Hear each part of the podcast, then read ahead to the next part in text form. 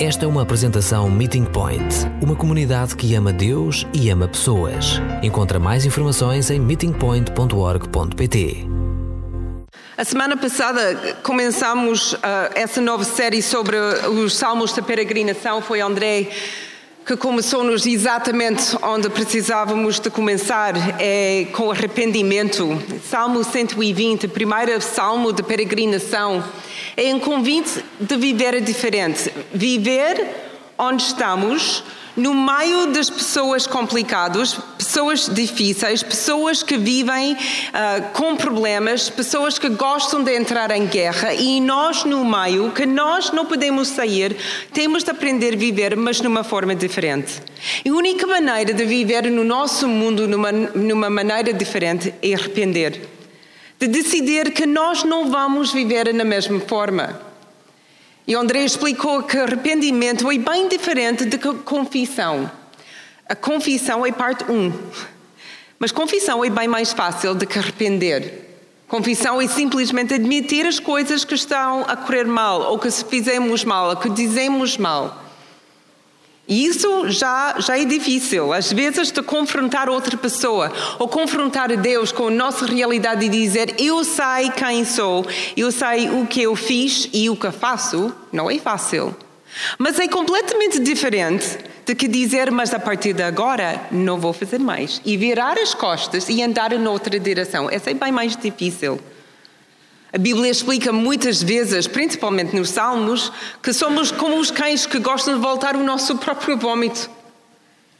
Voltamos sempre e muitas vezes o nosso próprio pecado. Então, Salmo 120 diz: Deus está conosco e quer que ajude, quer ajudar-nos a viver diferente. Começa a caminhar na direção de Jerusalém.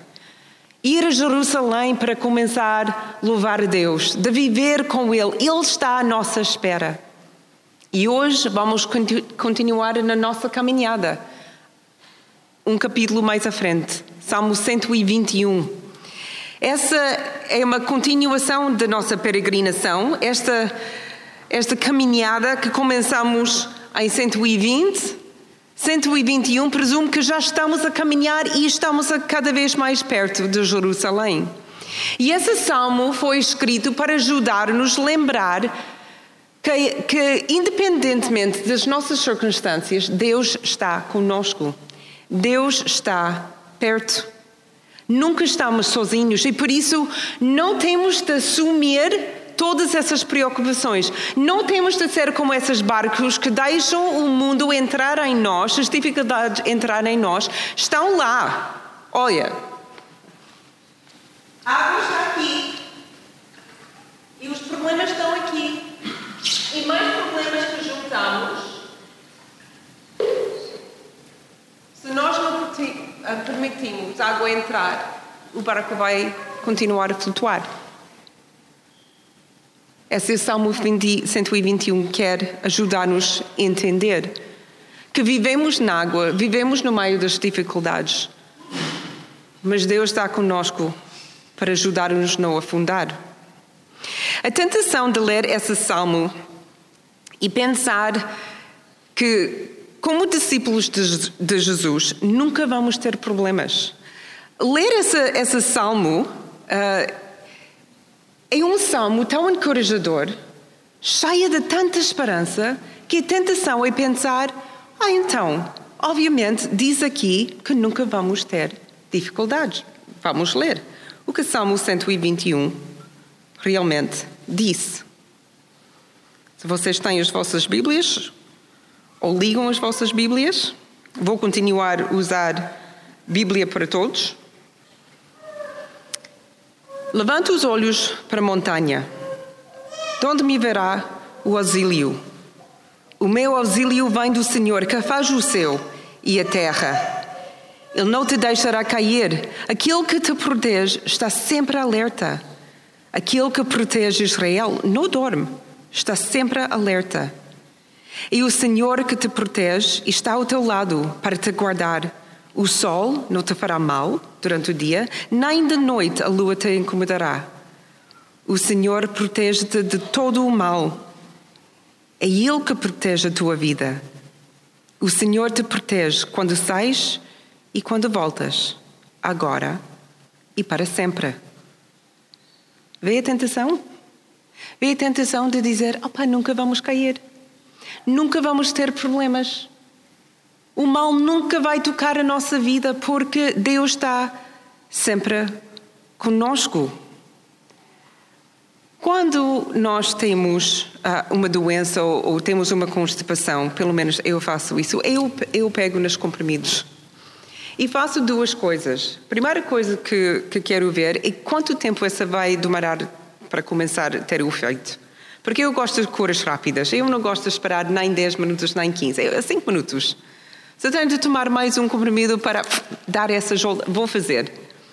Mas eu estou sempre a ler, então essa... Mas o segundo sítio onde, onde vou são os efeitos secundários.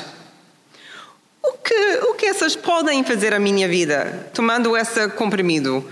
E há várias coisas que podem acontecer. Podemos andar mais doentes, com dores de estômago, com enxaquecas, podemos desmaiar, podemos ter uh, problemas neurológicos, para ir para frente. Mas seria mesmo perigoso se nós não tomamos isso em conta. E para mim, Salmo 121 deve ter uma destas secções. Efeitos secundários. A tentação é mesmo ler isso e pensar que não há problemas, mas os efeitos secundários são isso. Que podemos pensar e ler este salmo numa forma errada. Nunca ficamos doentes. Nunca caímos, nunca sofremos, nunca sofremos depressão, nem ansiedade, nem vamos depressar quando caminhamos.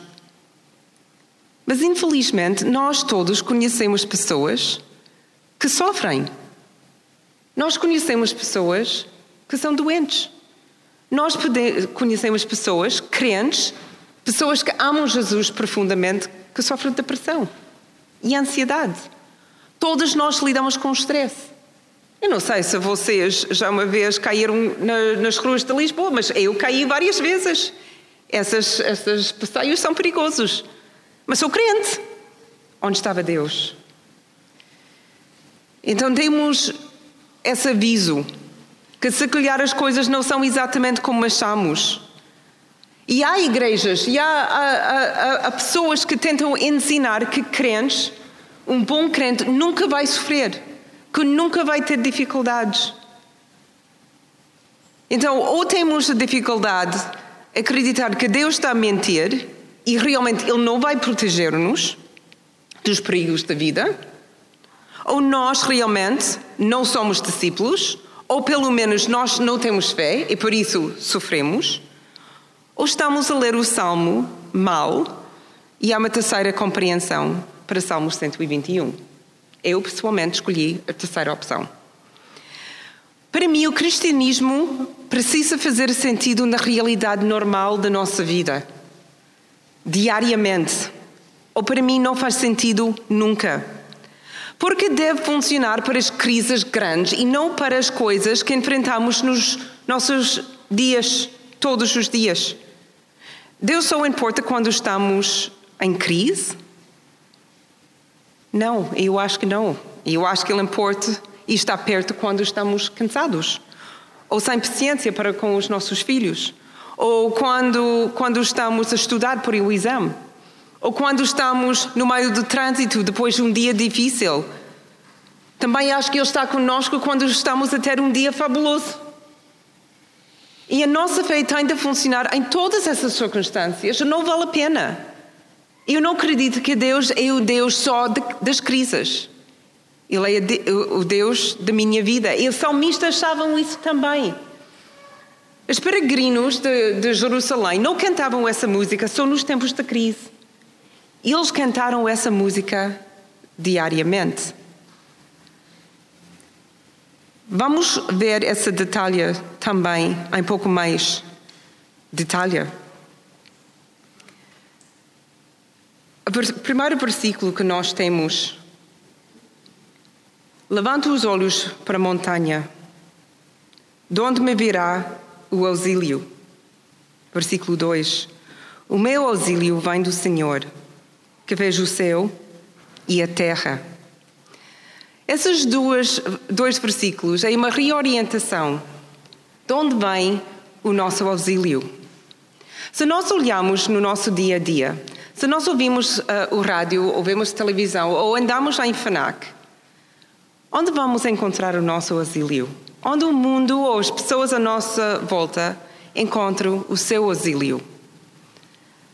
Livros de autoajuda são abundantes, ambos dentro e fora da igreja. Há ensino nas empresas e nas escolas e online sobre como respirar para descansar. Até na escola, muitas escolas públicas, eles estão a tentar uh, introduzir uh, ou pilates ou até yoga nas escolas para tentar ajudar os mais jovens a lidar com as suas dificuldades. Também modificação dos comportamentos. Tudo vai correr bem se nós conseguimos só modificar o meu comportamento. Se, se, consigo ser mais simpática, ou se consigo ficar mais calma, ou se consigo lidar com essa pessoa nessa forma. Essa é simplesmente uma modificação do nosso, comporto, do nosso comportamento. Se essas coisas não dão, outras pessoas, ou até nós, andamos para as distrações. Quando temos dificuldades, depois de uma semana estressante, um dia horrível, onde vamos? Muita gente vai para o desporto. E ouço isso muitas vezes. O meu dia foi horrível, vou à praia, vou correr. E depois vou sentir muito melhor. Ou vou ao ginásio. Ou vou fazer essa, ou vou fazer outra, ou até vou ver um jogo uh, do Sporting ou do Benfica, porque depois disso eu vou sentir ou muito melhor ou muito pior. Outras pessoas que não gostam nada de desporto ficam por trás da televisão ou em frente da televisão e ver filmes, ou programas, ou séries. Outras pessoas preferem jogos. Há outras pessoas que, que, que, passam mais tempo e mais tempo e mais tempo no trabalho, porque aí eles conseguem controlar o seu ambiente. Outras pessoas encontram o seu conforto na natureza. Dia horrível, dia estressante, vou ao mar. E vou olhar pelo mar, porque depois de olhar duas horas ao mar, eu vou sentir melhor. O que estamos a fazer realmente é usar a natureza para nos confortar. Outras pessoas preferem férias ah, não aguento mais, vou de férias. Temos outra solução, que são as substâncias. E nós não gostávamos de pensar sobre isso, pensamos que essa tem de ser fora da igreja, mas essas coisas estão dentro da igreja. Drogas, problemas com o álcool, comida. Dinheiro. Normalmente não pensamos em dinheiro como substância, mas realmente há pessoas que vivem, o seu conforto é completamente ligado com dinheiro. Mais dinheiro que eles têm guardados, mais confortáveis, mais seguros que eles sentem. Quando os israelitas estavam a caminhar, o André disse que eles tinham de subir, porque Jerusalém fica realmente no monte mais alto. Mas depende da zona onde tu vivias, tinhas de atravessar vários montes. E para eles não era estranho de ouvir essa primeira frase. A frase sobre os montes ou sobre a montanha não, não é a montanha de Jerusalém. Eram as montanhas, as outras montanhas que eles tinham de subir e descer para chegar a Jerusalém. E nessa altura, eles, as montanhas deles não, não são como os nossos, não como o Serra da Estrela, nem dos nossos no Canadá. Eram mais planos em cima. E porque eles tinham uma vista, imagina o Castelo São Jorge. E quando eles chegaram ao, ao pico da montanha, o que estava lá? Ídolos, templos, sacrifícios, altares. Eram em cima dos montes que as outras religiões todas, e às vezes incluindo os judeus, construíram os seus deuses, os, os seus lugares de louvor.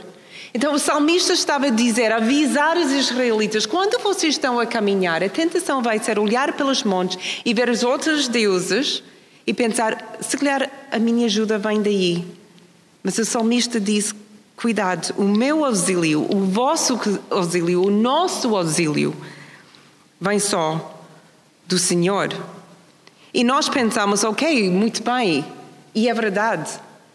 Mas a minha pergunta é que trocamos os nossos ídolos ou destruímos os ídolos? Suspeito às vezes que simplesmente trocamos os ídolos. Agora nós não temos mais ídolos, se calhar, em cima dos montes, mas convivemos com ídolos todos os dias. Alguns deles convivemos nas nossas próprias vidas e, e as nossas próprias casas. O ídolo não tem de ser um mini Buda, não tem de ser uma pedra ou um pedaço de, de madeira. Um ídolo é qualquer coisa que tenha o nosso afeto mais do que Jesus Cristo. E pode ser muitas coisas. Pode ser trabalho, pode ser dinheiro, pode ser autoestima, pode ser fama, pode ser a nossa família, o nosso marido, a nossa mulher, os nossos, os nossos filhos. Se essas coisas são mais importantes para nós, se temos mais prazer em essas coisas, se essas coisas dão-nos segurança, essas coisas são ídolos. Então, os nossos ídolos em, em, em 2020 são, mais, são diferentes do que há seis mil anos atrás. Mas o coração é igual. São coisas que têm a nossa atenção. E olhamos primeiro para eles para receber o nosso conforto e sentir o nosso segurança e não em Deus. É por isso temos de cuidar, porque os ídolos fazem a promessa, fazem uma promessa falsa que eles vão tapar o nosso dor, que eles vão proteger a nossa vida. Com eles vamos sentir que somos sucedidos, que nós temos tudo o que precisamos, que, que estamos bem. Mas é uma mentira. É como penso, rápido, que só tapa a ferida. E, e podemos deixar isso semanas e semanas e semanas, mas tirando, está ainda lá, profundo. Nós, nós não temos o poder para nos aliviar ou nos proteger, nem os ídolos, só Deus tem esse poder. É fácil tentar receber conforto dessas coisas que nós criamos, mas Salmo 121 lembra-nos que é bem melhor receber o conforto de Deus, que criou todas essas coisas, que criou as montanhas, que criou o mar, que criou a natureza, que criou as nossas famílias. E por isso, para de olhar para as outras coisas quando temos acesso completo e até o convite de olhar para Deus, que quer dar-nos conforto. E depois o salmista dá quatro avisos.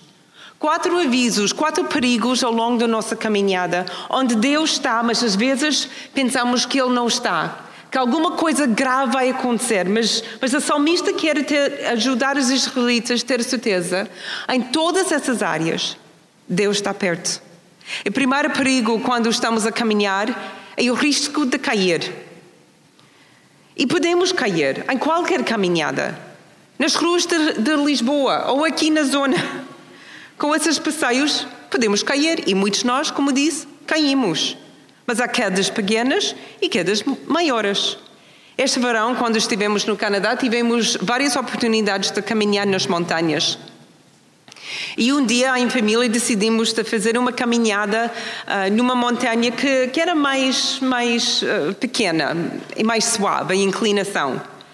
Mas ainda assim, a inclinação uh, era, era suave, mas grande. Então caminhamos duas ou três horas para, para chegar à, à parte onde queremos um, parar e observar as coisas. E lá em cima era completamente pleno, lindo. Havia flores de natureza, alguns animais, e estivemos a deliciar nessa, nessa paisagem. Quando voltamos, pensamos: essa, essa subida foi três horas, a descida vai ser uma hora e meia, porque é sempre mais fácil descer. E quando começamos a descer, e realmente a inclinação para descer não era nada especial. Só que quando Caleb pisou, ele estava a falar e não percebeu que havia uma pequena raiz de uma árvore e colocou mal o pé. Pá! Torceu o pé. Acabou. Ele não conseguia caminhar. E esta foi cinco minutos do topo. Queda pequenina, nada grave, uma coisa tão natural. Mas agora o que deveria demorar uma hora e meia para descer, agora era três, quatro horas. João e Joshua andavam para frente para buscar o carro, enquanto eu, Caleb, com Will e eu, a meia a tentar pegar nele, mas ele está grande, a tentar descer a montanha. Quedas pequeninas acontecem sempre. Acontecem quando estamos cansados, quando faltamos paciência. Ficamos, ficamos irritados com, com as pequenas coisas. As discussões que nós temos nas, nas, nossas casas. Uma coisa que o nosso filho diz ou pede e de repente, puh, esta foi o final, não aguentamos mais. Quedas pequenas quando alguém diz alguma coisa e ouvimos mal ou interpretamos mal. Quedas pequenas quando voltamos ao nosso pecado só um dia ou um minuto e esquecemos. Quedas pequenas podem causar-nos muitas dores, mas depois há quedas maiores. E um dia que fiz a caminhada com o João e o nosso amigo, decidimos de subir mesmo a sério uma montanha. E subimos não só duas ou três horas, mas três ou quatro horas. E subida era uma íngrema bastante, bastante uh, inclinada. Que tudo bem a subir, o problema é sempre descer. E havia essas, uh, havia pedras e havia pedrinhas. E tenho mais dificuldades com as pedrinhas. E estava a falar com eles e, e João e o Jeff estavam a caminhar muito bem, muito rápido a falar e eu atrás a tentar apanhá-los e eu pisei mal. Mas era nas pedrinhas, que é uma queda pequenina, mas a inclinação era de tal maneira que não caí um pouco, caí dois ou três metros em pedra. Então, por causa do meu orgulho, fiquei logo em pé, estou bem, estou bem, estou bem. Entretanto, a perna estava a sangrar em todo lado. Quedas grandes. Quando caminhada, caminhamos, há sempre esse risco. Qual é o, o problema? Caímos quando temos medo, caímos quando não queremos andar mais, caímos quando estamos tão cansados da vida que desistimos. Essas são quedas maiores. A dificuldade com essas quedas, ambas pequenas e grandes, e quando temos medo de continuar. É por isso, versículo 3 em 4. O salmista diz duas vezes, mas Deus está sempre alerta. Ele não dorme, está sempre alerta. Se é verdade, podemos cair, mas não muito longe. Caímos, mas Ele está lá para nos segurar. Caímos, mas Ele está perto. Caímos, mas Ele limpa os nossos joelhos e arranja a nossa roupa.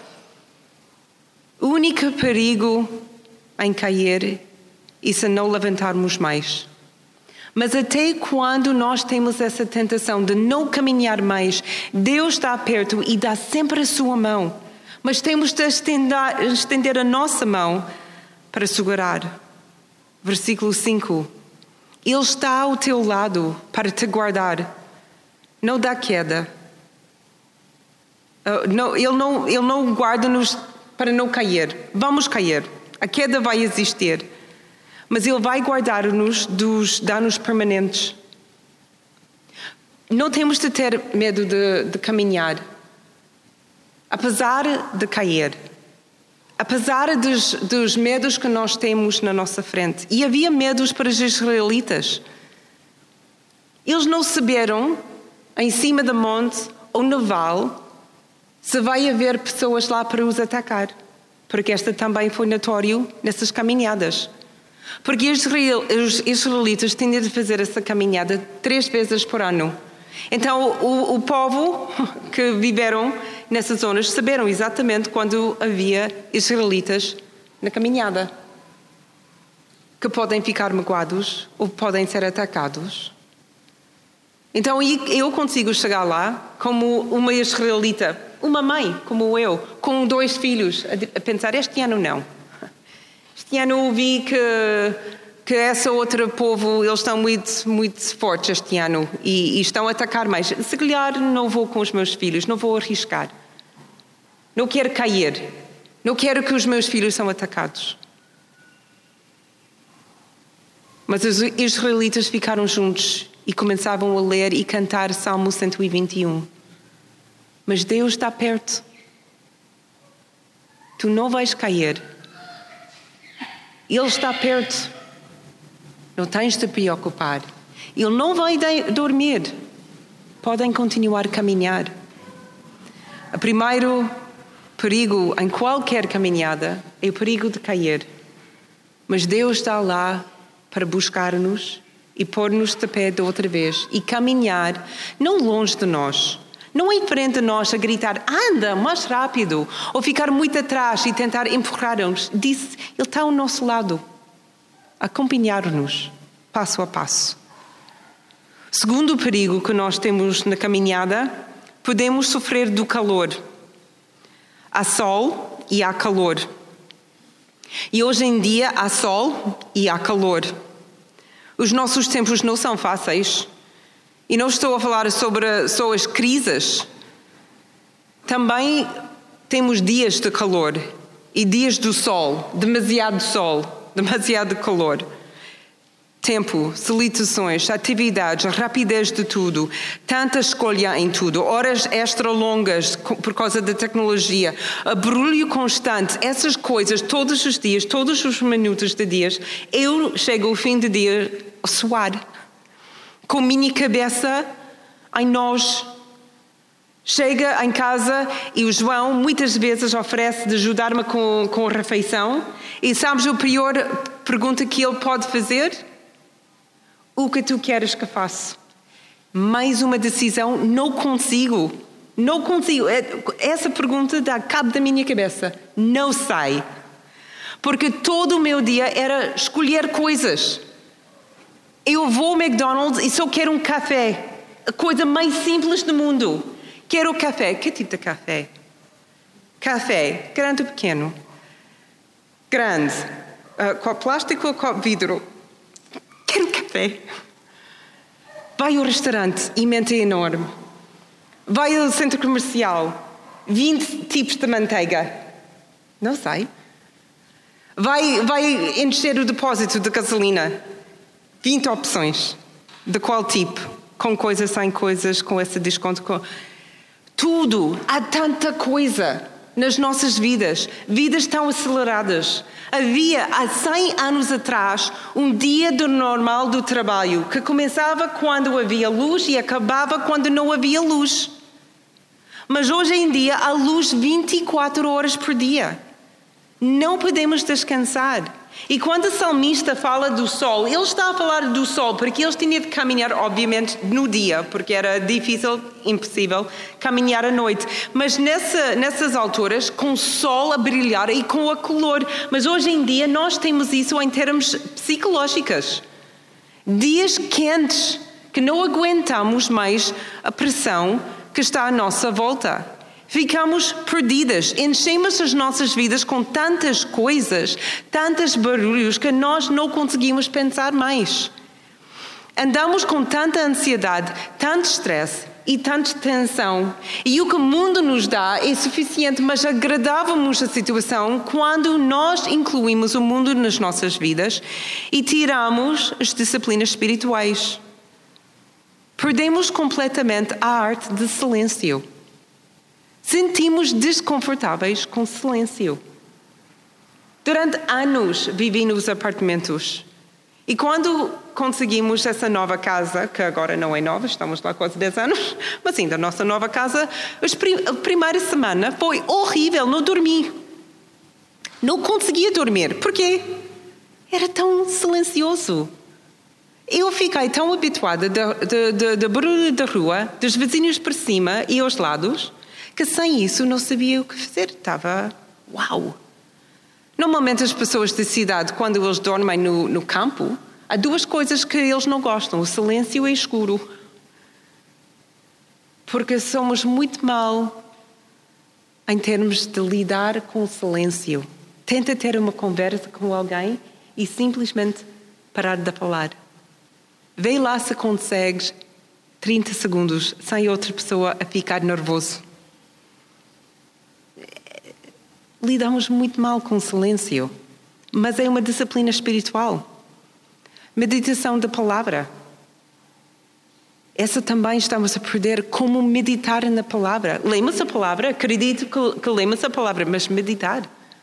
ficar num, num versículo ou um capítulo e concentrar durante uma hora num capítulo? Esquecemos como jejuar e usar esse tempo orar, para orar. Enchemos as nossas vidas com as coisas e barulhos e a simplicidade ficou ao lado. O mundo já tem muito brilho e muito calor, mas aumentamos isso quando esquecemos de ficar na sombra de Deus e andar com Ele na brisa de dia, como Adão e Eva fez. Trocamos a nossa tranquilidade para barulho e atividade, para sol e calor, em vez de brisa e sombra de Deus. Mas ainda assim, Ele está aqui. E a sua sombra tem espaço para todos nós. Ele consegue aguentar todas essas coisas que nós temos, todas as nossas stresses, toda a nossa ansiedade, toda a nossa miséria. Ele aguenta tudo que acumulamos ao longo dos anos e dias e semanas. Ele está ao nosso lado e quer caminhar conosco. Até ele diz, Mateus 11, 28, troca comigo. Eu fico com isso e tu ficas com o meu fardo, que é bem mais leve bem mais fácil. Mas sem trocar. Eu não estou a pedir-vos de, de tirar o meu fardo também e colocar isso em cima do vosso. Quero mesmo trocar. Podemos ficar com medo porque, por causa da queda e podemos sofrer do calor e do sol. Mas também podemos enlouquecer. E essa tem a ver com essa frase uh, que, que, não é, que não é normal para nós, em versículo uh, 6, a segunda parte. A primeira parte é o sol. O sol não te fará mal durante o dia, nem de noite a lua te incomodará. A lua não faz nada. Essa frase no hebraico quer dizer enlouquecer. E à noite no escuro, realmente as coisas podem correr muito mal. Por exemplo, eu consigo ter dias ótimas e tranquilas, dias cheios de produtividade e sucesso, mas mal desligo a luz à noite e tentar dormir, que a minha cabeça liga, começa a pensar sobre tudo que correu mal. Tudo que disse mal, tudo que foi dito mal a mim.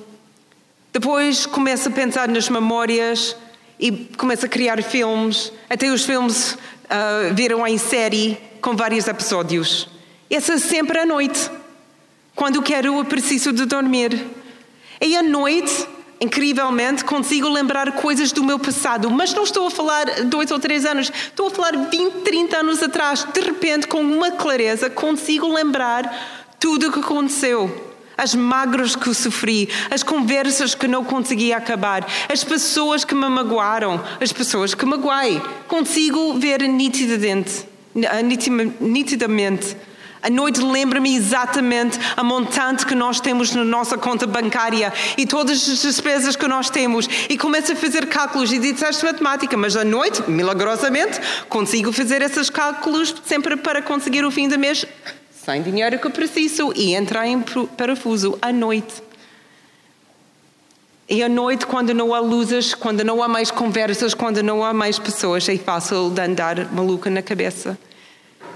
Se nós não controlamos os nossos pensamentos, ou melhor, deixar Jesus tomar posse nos nossos corações, nas nossas mentes, que as noites deixaram-nos cheia de ansiedade. E quando começamos com as nossas depressões e falta de descanso. Mas Salmo 121 diz: Até durante a noite, Deus está contigo. Não há nada que Ele não sabe. Não há parte da nossa história que Ele não consegue sarar, perdoar e dar liberdade. Não há nada que acontece nas nossas cabeças que Ele não consegue acalmar. E durante um ano da minha vida, eu tinha de deitar cada noite e dizer: Deus, ajuda-me a proteger a minha mente. Eu preciso de dormir. Tudo que não consigo controlar, entrego a Ti. E depois ele mostrou-me uma passagem poderoso que todos sabemos, mas que nunca li assim, não, não levei tão a sério até essa noite. Efésios capítulo 6, versículo 17. Quando ele está, Paulo está a falar sobre a armadura de Deus, uma parte diz que a salvação vos uh, servirá de capacete. Até Deus sabia, Paulo sabia, Jesus sabe que a grande dificuldade que muitos nós temos é aqui. Por isso, coloca a capacete de salvação. Jesus é nosso Salvador. Eu não tenho de salvar mais ninguém. Não consigo salvar-me.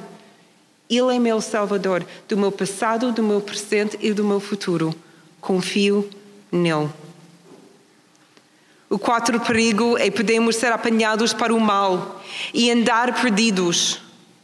Vivemos num mundo secular e a secularização já infiltrou a igreja. A secularização é simplesmente o processo da religião perder a sua influência e importância social e cultural, e isso aconteceu. Jamais as pessoas olham à igreja para a sua resposta. Quando há perigos na nossa sociedade ou dificuldades na nossa sociedade, todos nós, incluindo a maior parte de nós, olhamos primeiro aos nossos governos. E eles vão solver, solver os nossos, resolver os nossos problemas. A igreja não tem poder, não tem esperança, não tem palavra a dar. Essa é a secularização da nossa sociedade. A igreja fica um sítio de encontro, um espaço social onde reunimos para estar juntos mas cada um com a sua compreensão ou não da fé. Sempre corremos os riscos das sete igrejas no livro do Apocalipse. E por isso João, pela inspiração de Jesus Cristo, escreveu essas cartas às sete igrejas. Porque eles também estavam a sofrer secularização. A igreja também não tinha poder. Ninguém queria ouvir das igrejas. Era perseguição para acabar com as igrejas. E estes sete perigos, ou nesse caso seis perigos, existem para nós hoje. A única maneira para combater secularização no meeting point e ter atenção a estes sete perigos e dizer: nós não. Quais são estes sete perigos? Que podemos fazer tudo muito bem, mas sem amor por Jesus. Este foi o problema dos Efésios. Não aguentar a perseguição, essa foi a dificuldade de Esmirna. Ficar tolerantes do mal, esse foi o problema de Pérgamo. Falta de firmeza na fé, essa tira-tira. Imagem da saúde, mas na realidade, mortes, sardas.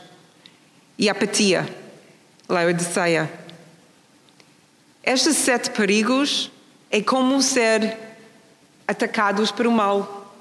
Mas Jesus disse: Eu vou proteger-vos até disso se vocês deixam comigo, se vocês continuam a caminhada comigo.